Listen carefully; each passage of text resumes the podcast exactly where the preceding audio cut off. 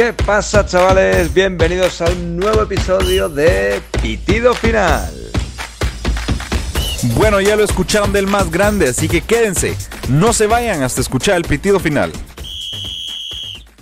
Hola, hola amigos de Pitido Final, ¿qué tal? ¿Cómo están? Gracias por estar siempre escuchándonos el día de hoy. Se pasa nuevamente por, por este podcast eh, la, la, estrella de YouTube, Iñaki Angulo, eh, antes conocido como IAM madridista, o para muchos IAM madridista, hay un juego de palabras que hizo fantástico que a mí me, me, agarró desprevenido hasta el último día que el canal se llamó así. Eh, el día de hoy para hablar un poco más de fútbol, algo que, que, también maneja muy bien y que obviamente lo ha llevado a donde está. Hola Iñaki, ¿qué tal? ¿Cómo estás? Muy buenas, Rafael. Nada, encantado de estar aquí de, vuelta ya para más cosas de fútbol. Bueno, hay bastante tela que cortar porque si algo nos ha dejado esta temporada ha sido fútbol, no solo en España, ¿eh? ha sido una temporada extraña. El Chelsea, inesperado campeón de Champions, y preguntaban al principio de la temporada quién era el favorito. El Inter, inesperado campeón de Italia, si preguntaban al principio de temporada quién era el favorito. El Lille en Francia, el Atlético de Madrid en España, en fin, eh, como ha sido todo desde que ha empezado el fútbol del coronavirus, realmente atípico. Iñaki, tú lo has vivido eh, por lo menos la temporada en España en primera línea, literalmente en la primera trinchera de batalla has, vivido lo que fue la temporada del Real Madrid y también muchos partidos del Atleti. ¿Cómo? A ver, ahí sí que te tengo que dar crédito. Yo creo que eh, aún fuiste de los que de los primeros que yo escuché decir la Liga del Madrid está perdida, va a ser campeón el Atleti, algo que dijiste en, creo que noviembre del año pasado, eh, y se cumplió, eh, se cumplió, a pesar de que creo que lo dudamos todos en algún momento en nuestro podcast, pecamos de desprestigiar al Atleti y decir, no, es primer lugar, pero no es favorito, no la va a ganar, la va a ganar Madrid, la va a ganar Barça, la termina ganando el Atleti. ¿Cómo fue la liga del Atlético del Cholo Simeone y, y qué viste desde noviembre que te dijo, no, esto lo gana el Atlético? A ver, yo hago un vídeo en noviembre, cuando todavía el Madrid estaba bien, el Barça estaba, sí que estaba un poco más descolgado, y al final yo lo que vi es eh, la profundidad que tenían, que tenían más profundidad que Barça y que Real Madrid, sobre todo en algunos puestos clave, que eso lo iba a llevar a una rotación quizás más, no sé si mejor, pero seguro mucho más uniforme. Luis Suárez estaba a un nivel que, que no pudo mantener, aunque apareció luego al final de la temporada, pero a un nivel, bueno, tremendo, de que todo lo que tocaba iba para adentro. Y yo lo que pensaba, y al final fíjate que no lo ha necesitado, aunque ha marcado sus 10 golitos, era en todas las competiciones, era que Félix, que Joao Félix, que empieza como un tiro, iba a tener una temporada bestial y que no iba a necesitar tanto la aportación de, Suárez.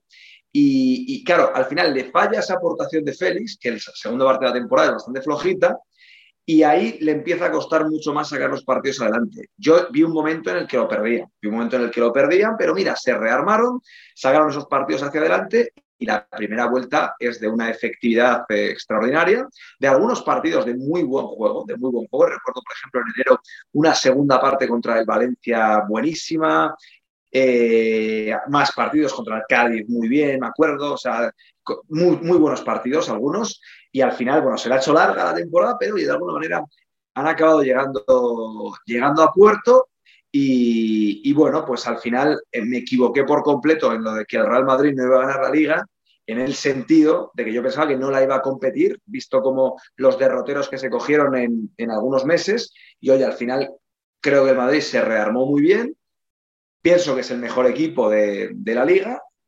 pero pues bueno, el déficit de gol eh, el tema de los no penaltis y todo esto, al final le ha acabado, y el mal inicio, pues le ha acabado costando. Pero Atlético Madrid, por ejemplo, el partido que gana, el famoso partido contra Osasuna, que es donde gana la liga, al final creo que hay que darle mucho crédito a ese partido porque no se pusieron nerviosos. Si ves la naturaleza de los dos goles, llegan en jugadas ciertamente elaboradas. Habían sido infinitamente superiores durante todo el partido y la primera parte debían haber ido 2 o 3-0. Y creo que ese partido, aunque a mí fue un planchazo, que lo vi en el estadio, pero creo que, creo que es un partido que resume pues lo mejor del fútbol, ¿no? Un equipo no rindiéndose, un equipo con sus armas futbolísticas que las tiene, eh, yendo al frente y, remontando un partido, bueno, que, me imagino, esto lo tendrán que decir los atléticos, pero que está muy arriba en cuanto, en cuanto a, a los grandes partidos o a, los grandes resultados de la historia de, del Atlético por, por cómo fue. Probablemente digan eso, no sé qué dirán, porque probablemente nos digan que, que no lo entenderíamos. Eh, pero eh, sí, realmente el Atleti hizo una tremenda campaña y bastante completa, especialmente creo que lo que mejor supieron hacer es saber sufrir, porque realmente la segunda, la segunda parte de la temporada fue dura, o sea, hubo momentos en las que un equipo, nosotros pensábamos que se le iba de las manos al Atleti porque no era un equipo eh, con la historia y la trayectoria para saber eh, poder manejar situaciones difíciles como estas donde la liga se te va, pero al final lo lograron. Y, ah, bueno, al final de cuentas, el Athletic para mí gana la liga con, dos jugadores muy clave y al final de cuentas eh, es irónico que, ambos, bueno, terminan siendo de, del Barça y del Madrid en algún momento. Y te quería preguntar, ¿qué jugador del Atleti te pareció el más determinante y por qué es Marco Llorente? A ver, eh, los goles que marca Suárez en los dos últimos partidos eh, se van a recordar y la firma, esta liga tiene, tiene sin duda una firma de, Luis Suárez. Eh, era el delantero ideal para este Atlético porque necesitaba, necesitaba un, gran finalizador y también alguien que, oye, tenga ese, ese gen. Pero claro, creo que puede que sea Marcos Llorente más importante, por ejemplo, para el sistema, porque le daba más cosas en diferentes zonas del campo, era uno de los grandes habilitadores eh, de Luis Suárez y sin duda, bueno, esos dos jugadores están en el sello de la liga. También está Oblak con ese penalti que para, por ejemplo, a José Lu del Alavés, con, bueno, no lo, no lo mete el, Elche y no lo toca Oblak, pero es que intimidan tanto estos porteros que te obligan a buscar un rincón eh, más allá del rincón y yo creo que por ahí irían, irían los tiros y luego jugadores de, de un buen, muy buen nivel como Carrasco, como Coque, pero sí, yo creo que puede ser... Eh, al final los goleadores siempre se llevan más y Suárez acaba metiendo goles muy importantes en, esos dos partidos. Son dos goles que valen cuatro puntos. La gente se queda con lo último. El principio Suárez fue excelente y esos dos últimos partidos pues fueron totalmente determinantes. Ahí andaría, ¿eh? entre, entre Luis Suárez y, y Marcos Llorente. Pero quizás Marcos Llorente más importante para, el funcionamiento del equipo, seguro, pero necesitaban un delantero de los 10 o 12 más resolutivos del mundo y lo tuvieron en, esta versión de Suárez. Y, bueno, pues hoy está en la historia ya del Atlético de Madrid, el futbolista uruguay. Hombre, yo escuchaba ayer en en tu conversación con, Jaime Macías algo bastante interesante de, Luis Suárez, y es que, a ver, es un, es un delantero, es un 9, pero antes era un delantero más completo que podía eh, sacar diferencias a los, a, los, a los defensas con su zancada, que es algo que él mismo ha reconocido que ya no puede hacer, y se ha adaptado a ser un, un 9 puro, un rematador que controla, control orientado, chuta, gol y así marcando pues muchos goles de primera y, siendo pues un killer eh, literal. Eso es bastante importante porque tú veías a Luis, Suárez, el año pasado en el Barcelona y lo veías acabado. Y de hecho yo creo que el Barcelona... Pero marca goles, ¿eh? Sí, ¿eh? no, no, claro. El, ajá, pasó mucho tiempo lesionado, pero ya no se veía el mismo Suárez, el Suárez de antes. Y el Barça, yo, yo sinceramente creo que no se equivoca al dejarlo ir. Eh, gol no le ha faltado al Barça este año, definitivamente, eh, pero se equivoca con a quién se lo deja ir. Es que se lo da a un rival directo, le regala, le regala prácticamente algo que el Atleti no tenía desde, desde Diego Costa y que Diego Costa nunca llegó a ser lo que es Luis Suárez. Entonces es bastante. yo ahí no estoy de acuerdo. ¿eh? Para mí, para mí el, primer Costa, el primer Costa es mucho más que este Suárez pero porque, bueno, también marca más goles, pero sobre todo porque era el jugador que le ganaba. Ahí sí que Costa, el último Costa, bueno, el último Costa comparado con este Suárez, no hay color tampoco, ¿eh? Pero el Costa 13-14 con, con, este Suárez es mucho más Costa, pero porque eh, tenía mucha más agresividad, mucha más juventud, al espacio, ganar duelos, o sea, eso que ya no podía hacer eh, Suárez. Yo creo que hablas tú que Suárez se adapta al equipo, el equipo se adapta a Suárez y sabe que Porque si tú te fijas, partidos que Suárez ha jugado muy lejos del área, es como jugar con 10.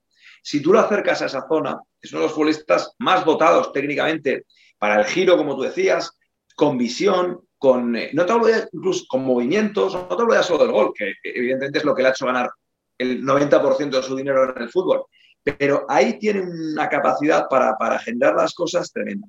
Y el Atlético, cuando ha podido llevarle balones de cierta calidad, cuando ha podido jugar en campo contrario, es cuando hemos visto un gran Suárez. Cuando el Atlético, y un Suárez resolutivísimo.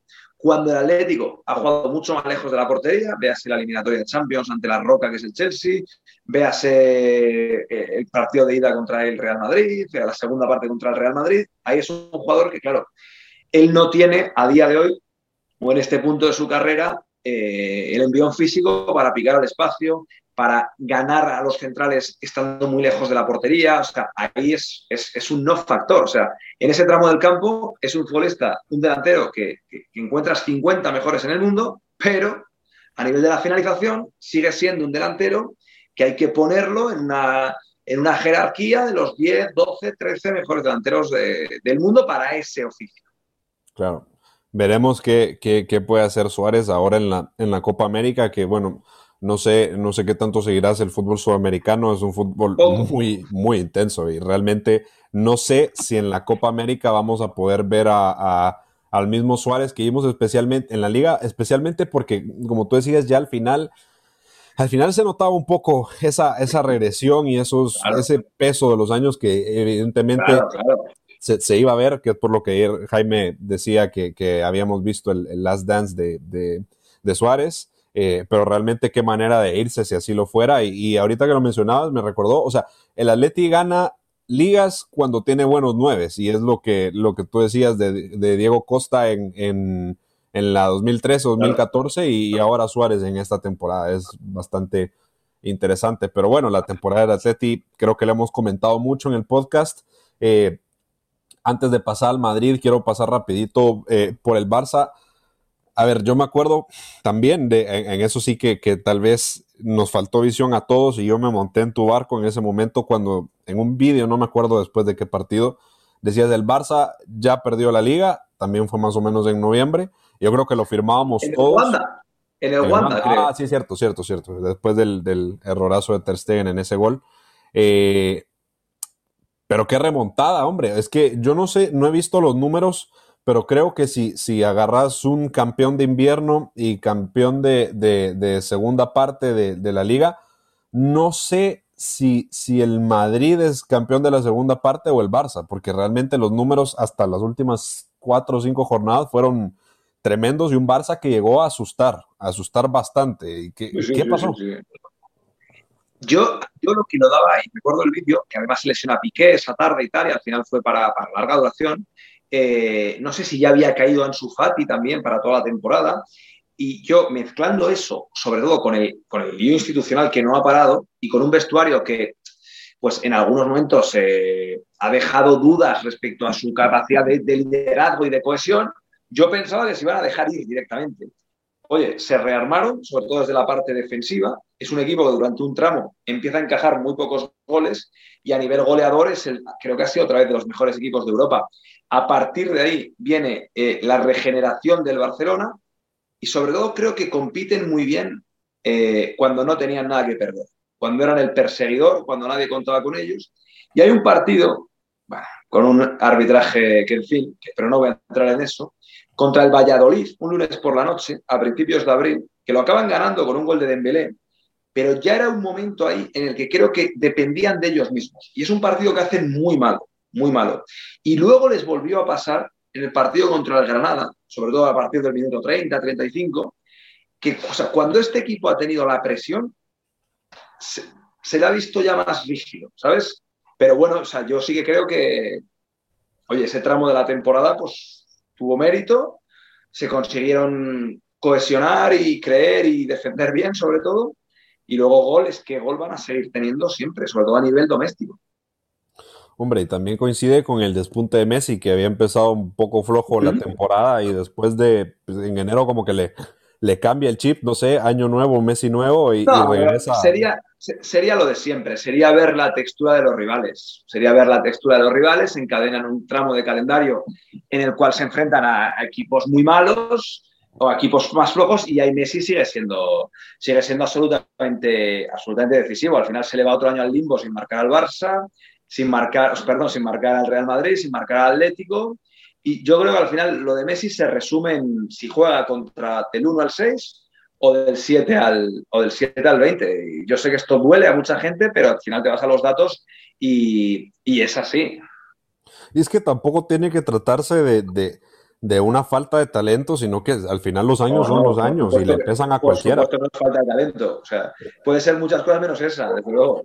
Y definitivamente, porque yo sí también recuerdo un comentario tuyo de que decía que es una milonga eso de que, de que Messi es talento y Cristiano es trabajo, porque Messi también tiene mucho trabajo detrás y al final las diferencias que marcaba con, con, el sprint que pegaba, el sprint inicial. Esa arrancada, esa arrancada era inhumana. La capacidad para sostener claro, ahí se, ahí se aúna también la técnica, pero la capacidad física para sostener esas conducciones que tenía era tremenda. La resistencia que tenía al choque era espectacular. Todo eso es físico. Messi a nivel físico es otro privilegiado, es otro, eh, es un fuera de serie. Ahora ya no puede hacer tantas cosas a la vez. Y claro, ahora ya se ha quedado como un futbolista que vive casi eh, al 100% de, la extraordinario, extraordinario, quizás el mayor del mundo de la historia, talento que tiene para el golpeo de balón y lo que sigue intimidando. Pero claro, partidos de ritmo alto, partidos que tenga que retrasarse mucho, se empieza a acabar ese jugador. Pero repito, como es absolutamente normal en una persona de 34 años, cumple ahora, lo mismo que yo, que lleva toda la vida jugando esto a un nivel de exigencia, tanto física como mental, espectacular. Y es lo que digo yo siempre, a ver si solo nos vamos a hacer viejos los pobres. Sí, yo creo que también algo que me, mencionaba Pablo es que probablemente algo que aporta mucho al despunte del Barça en la segunda parte de la temporada es al haber quedado eliminados de la Champions en octavos y poder enfocarse. Bueno, pero, pero por otra parte también tienen una Copa del Rey muy exigente, jugando prórrogas eh, de un nivel, o sea, también ahí se metieron muchos partidos. Sí, es cierto, caen antes en Champions, pero, pero piensa que el enero que tiene el Barça juega prórroga en Granada, juega una eliminatoria durísima con el Sevilla que acaba en prórroga. No sé si hasta en uno de los partidos de, primeras rondas tiene que jugar alguna prórroga. O sea, la tralla que se meten en Copa fue dura, ¿eh? fue dura. Y como yo decía, en, sus buenos tiempos yo creo que llegaron, o sea, llegaron más fácil o, con menos eh, penurias y sufrimiento que Ole por el Barça en ese sentido. No se rindió en ningún momento ¿eh? en Copa, eso hay que reconocérselo. Pero yo creo que, por ejemplo, la, Champions 2015 la ganan más fácil que esta Copa, al menos en el camino. O sea, porque aquí a poco se van con el Granada, a poco se van con el. Y yo creo que juegan una, una prórroga con el también con el. Con el, Cornellá, con el Ibiza, con, con, el Cornellá. O sea que. Pero bueno, oye, se llevaron la copa, eh, y, y claro, luego al final sí que ese esfuerzo la ha pagar, pero es que las plantillas son lo que son, este año ha sido muy duro, este año empalmado con el anterior, o sea, que las todo un poco, yo creo. Sí. Y creo que eso también se ve, se ve especialmente en, el Madrid, ¿no? O sea, qué temporada más complicada de analizar porque hay tantos factores que, que, obviamente lo fácil es culpar al entrenador, pero en este sentido, a ver, el, club lógicamente con Zidane se ha portado, se ha portado muy mal. Em, lo sabemos todos, pero das, da una sensación de que aún dudando de él, al final no le han podido echar porque es que no, no había argumentos para decir, no, no, es que si no puede continuar por la temporada que ha hecho, si hizo maravillas y milagros con una plantilla que llegó a luchar hasta el penúltimo partido de Champions y el último, la última jornada de la liga, cuando pues que en noviembre decíamos esto ya se acabó y, el, mismo, el mismo club, la misma directiva decía ya se acabó. Y lo, ¿cómo? No, sé si se llama, si es apellido Burgos, sí, Burgos es el periodista. O, Fernando Burgos. Claro, ahí sí que, mira, chapó, porque yo lo escuché en tu, en, un video tuyo y otro de Ramón Álvarez de Mon, en su momento, antes de la carta de Sidán, hablar de que Sidán estaba cansado de las ruedas de prensa y de los y de los de las filtraciones del club. Eh, y dicho y hecho, a su puño y letra lo ha dicho de esa misma manera.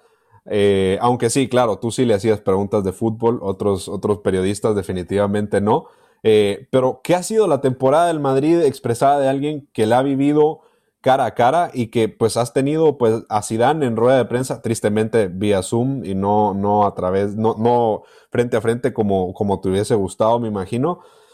Pero tú has notado, me imagino, ese cansancio y ese deterioro con los días, especialmente en la rueda de prensa cuando regresa de, su, de su baja de COVID, pidiendo que lo dejen trabajar. ¿Qué ha sido la temporada del Madrid eh, vivida por Iñaki Angulo y especialmente viendo lo que ha sufrido Zidane, porque estoy seguro que lo disfrutó mucho menos que otras temporadas? Mira, yo creo que es una temporada que verifica, verifica eh, funcionamientos y comportamientos de este equipo, que lo ha confirmado como una gran defensa, una gran estructura colectiva y defensiva, pero un equipo con unas fallas eh, ofensivas y de talento ofensivo absolutamente bestiales. No hemos visto evolución ni de Vinicius, ni de Rodrigo, ni de Asensio, jugadores que me generan cada vez más dudas. Y con ese gran déficit ofensivo ha sido capaz de competir hasta el último día, con el peor saldo de penaltis de, las grandes ligas prácticamente, o creo que hay dos que han tenido peor, ha sido capaz de, competir y creo que a nivel, eh, a nivel, cuando hagan en las oficinas un análisis de lo que es este Real Madrid, tienen que ver eso, tienen que ver que tiene un déficit de talento ofensivo a nivel individual bestial.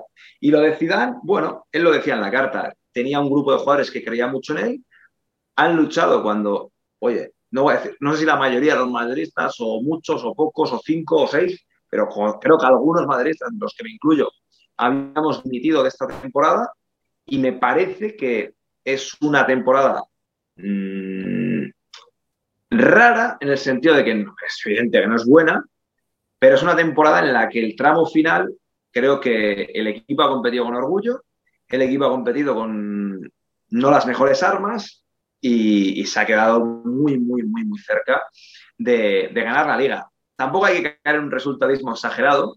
Eh, al final el equipo creo que ha hecho cuatro puntos menos que el año pasado. Creo que marcó los mismos goles y le han marcado tres más. O sea, este equipo, al menos con Ciudad, veremos si con el nuevo, con Ancelotti, eh, si no cambia mucho la plantilla, veremos quién saca más. Pero este equipo daba para lo que daba. ¿eh? Y yo creo que en ambas temporadas ha dado igual un poquito más de para lo que daba. No sé si por los jugadores y por el entrenador, pero me parece que esto era un, un equipo muy limitado. ¿eh? O con un texto muy claro. Hombre, claro, si al final lo que, lo que cambia en esta liga es, es el Atleti, o sea, al final el resto se mantiene bastante similar. Mm, el Barça creo que hace un poco menos de puntos que el año pasado. Sí, tres o cuatro, así. Ajá, no, no, es una locura tampoco. Pero el que marca la diferencia es un Atlético de Madrid completamente nuevo. El Madrid no, no, se movió mucho de lo que tenía, a pesar de que empezó la temporada dando la sensación de que sí iba, sí iba a ser un poco, un poco menos bueno. Pero, hombre, el 2021 creo que se han perdido dos partidos, si no me equivoco, en liga. Y, poco más. O sea, un equipo que luchó hasta el final. Y, y equipo es se va Zidane, que en eso sí, tú y yo pensamos igual, creo que era el, mejor entrenador posible para el Madrid, especialmente porque no es un entrenador que está casado con ideas fijas, sino que eh, se adapta muy bien a, lo que tiene y sabe desvirtuar muy bien al rival, entendiendo pues los partidos que hizo contra entrenadores como Conte, contra Klopp, eh, eh, como contra el Atalanta, que adapta su fútbol al fútbol del rival y a las capacidades y limitaciones que tienen sus jugadores, algo que muy pocos entrenadores tienen y que yo personalmente temo con Ancelotti, que, es un entrenador muy casado con un fútbol muy vertical, muy ofensivo. Él mismo lo mencionaba en su, en su rueda de prensa. Y si dan la manera que ha hecho competitivo a este equipo ha sido a través de la solidez defensiva, algo que no pudo ver eh, eh, Lopetegui en su momento y tampoco Solari, y que les costó mucho. El Madrid es competitivo encajando pocos goles. Ahora, ¿tú crees que con Ancelotti vamos a tener, o sea, va a estar casado con el tipo de fútbol de la 2013-2014 e intentar ser más ofensivo de lo que puede ser este equipo sacrificando un poco esa solidez que había conseguido Sisu? A ver, si hablamos de una plantilla similar, porque claro, si viene Mbappé o Haaland es, otro, es ya un cambio de escenario. Pero si hay una plantilla similar, Ancelotti con, su equipo de trabajo tendrán que ver. Eh, necesitamos, con lo que hay, marcar, ponte 15 goles más. Vale. Y tendrán que ir ahí a una calculadora o, a un consenso o a, una, o, un brainstorming a ver eh, esos 15 goles, cambiando esto, esto, esto, el estilo, parando a los centrocampistas. ¿Cuánto nos va a costar atrás? ¿Eh? Si, te sale 15 a favor, 15 más en contra, estás ahí. Si dices, bueno, creo, ellos lo piensan, tal, me parece que podemos mantener estructura, algo vamos a sacrificar, pero eh, me sale 15-7, más 8, venga, perfecto. Eso es lo que van a tener que ver, lo que van a tener que ver. Pues está complicado. Yo lo que, lo que sí veía bastante entusiasmo en el, en el Madrid y que tú lo, lo comparabas con que la gente estaba reaccionando como si hubiésemos fichado allá Mbappé era con el regreso de, de Pintus. Y que obviamente entiendo, entiendo la, la, emoción porque al final de cuentas Pintus, al igual que Sisu, es una figura que se asocia a las, a las tres Champions y, y lógicamente al estado físico de esa plantilla. Y obviamente el físico el del equipo este año ha sido terrible, o sea, de los, tal, vez de los peores del mundo con la cantidad de lesiones musculares que, que, tuvimos. ¿Tú, ¿Tú, crees que, realmente Pintus va a poder marcar una diferencia o hay jugadores cuyo físico ya no da lo mismo que daba en esa época? A ver, eh, a ver, yo creo que es una temporada que no se puede comparar con ninguna otra porque eh, no va a tener eh, la no pretemporada, no se va a solapar con la anterior. Dicho lo cual, dicho lo cual, también hay que decir que aquí ha habido muchas más lesiones que en cualquier otro club que también ha competido con ese mismo solapamiento de temporadas y ausencia de pretemporada. O sea, eh, incluso en esas circunstancias tú has rendido mucho peor. Ahora, hay que buscar culpables y todo lo que huela ahora a Zidane hay que matarlo. De todas formas, Dupont tiene que tener su parte de culpa, que yo no la conozco porque ni estoy dentro, ni es un ámbito en el que yo tengo un conocimiento, pero no creo que sea la única pata que ha llevado al Madrid a este calzaperros en cuanto a lo, de, las lesiones. Creo que tienen que hacer una revisión completa un poco de eh, recuperadores, de diagnósticos, de fechas de vuelta de los futbolistas, de departamento médico. O sea, yo creo que probablemente no sea solo el preparador físico, habrá tenido su parte proporcional de culpa, no, es culpa de Dupont, sería absurdo, sería necio, pero me, imagino que hay un problema más, más global en eso. Pintus, joder, con Pintus también ha habido algún año de lesiones y eso, ¿eh? Pero bueno, oye, pues, pues traerá una voz fresca de nuevo y, tendrá una buena pretemporada y, esto se tiene que corregir sí o sí. Bueno, sí, definitivamente es, es complicado. O sea, predecir el futuro es algo que si se pudiera hacer, el Madrid no perdería nunca eh, un partido, obviamente, si supiéramos qué podemos esperar o qué se viene. Pero a mí me gusta mucho más preguntarte de temas eh, de fútbol, porque obviamente si sos, sos, un periodista, pero no sos el típico periodista que así como tú lo reconociste en el episodio pasado, que se entra más en la coyuntura, en los en los rumores, en esto de que, bueno, para fichar a Haaland hay que eh, dejar de pagar a los jugadores y que nos demanden. Eh, al final eres un, un, tipo que, que, se centra más en el fútbol y, en el fútbol como tal. Y, por eso te hacía este tipo de preguntas y, nos íbamos por el, estilo de juego, los factores diferenciales. Eh, lanza, lanza. Venga, Mbappé o Haaland, vas a preguntar, ¿no? No, no, no. Ya, ya, ah. ya te he visto. pensaba, que me estaba dando vueltas. Ya te he visto responder esa pregunta tal vez unas 40 veces. Eh, pero sería interesante preguntarte no quién prefieres, sino quién crees que va a llegar. Ahorita que lo decís, ya que nos metimos en el mundo de Mbappé y Haaland, ¿quién crees que, que, puede llegar primero? No tengo ni idea. Yo en lo de Haaland creo al Borussia porque son gente seria, estos alemanes, porque lo han dicho tantas veces y gente de tanto mando, que se ha COVID, gente de tanto mando que, no se va a ir, que no se va a ir. Lo de Mbappé, eh, si, el, si no renueva y el PSG negocia, yo sí que creo que viene al Madrid. Tiene que llegar el punto de que eh, el PSG pues diga, no podemos permitirnos que se vaya gratis, no quiere renovar, hay que conseguir 120, 130, lo que sea, y con ese dinero bien empleado, pues no vamos a fichar a otro Mbappé porque no hay otro Mbappé, pero quizás podemos reforzar otras posiciones que necesitamos y, seguir intentando ser competitivos. Una es que lo de Mbappé al final, eh, aquí sí que le digo a todos nuestros oyentes, eh, no se crean todo lo que escuchan en el chiringuito, ni Zidane es un, un antimadridista, ni el PSG se puede dar el lujo de regalar más de 100 millones de euros que pueden facturar por Mbappé. Por más que tengan todo el dinero del petróleo del mundo, nadie haría, nadie haría algo así. Y eso es algo que sí te venden, de que no, que el, que el jeque que tiene suficiente dinero y que no le importa y que lo hace por orgullo y que el orgullo es más importante que el dinero. No, hombre, al final de cuentas el fútbol es negocio, un negocio hermoso, eso sí, eh, que, nos, que te da de comer a ti, que esperemos que algún día nos dé de comer a nosotros, y, pero que lo que sí nos da es muchas alegrías y oportunidades de hablar con cracks como, como lo es Iñaki Angulo dos veces en, en un mes, que es algo que antes de crear Pitido Final, o, es más, cuando creamos Pitido Final yo nunca lo hubiera creído. Al final eres el, segundo gran invitado que hemos tenido aquí. El primero fue, fue Fernando Palomo de ESPN, pero qué lujo, porque con ninguno de los invitados que vamos a tener, creo, vamos a poder hablar tanto como hablamos contigo y ahí sí que, mira, que perdón, no te respeté lo del tiempo, se nos fue la, se nos fue la mano. No, pasa nada, yo a veces me ha pasado también con invitados y es lo que hay. O sea, yo estaba en el otro lado siendo el que me paso de tiempo con alguien que le dices, oye, van a ser 40 minutos y al final estás una hora. O sea, yo soy el primero eso, así que no te preocupes, hombre. Pero nada, Iñaki, ha sido verdaderamente un gustazo. Nosotros siempre decimos, porque en pitido final, obviamente, el episodio termina cuando el árbitro eh, pita. Eh, siempre mm. tenemos, eh, cuando el árbitro nos muestra el cartelito, un minuto añadido para una pregunta que los agarra casi todos desprevenidos.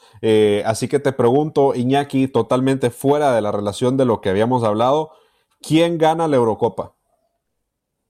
Francia. Jugado fácil. La respuesta, pues vamos a ver, yo, yo creo que también puede ser Francia o Portugal, pero bueno. esto soy un estadista, voy a lo fácil.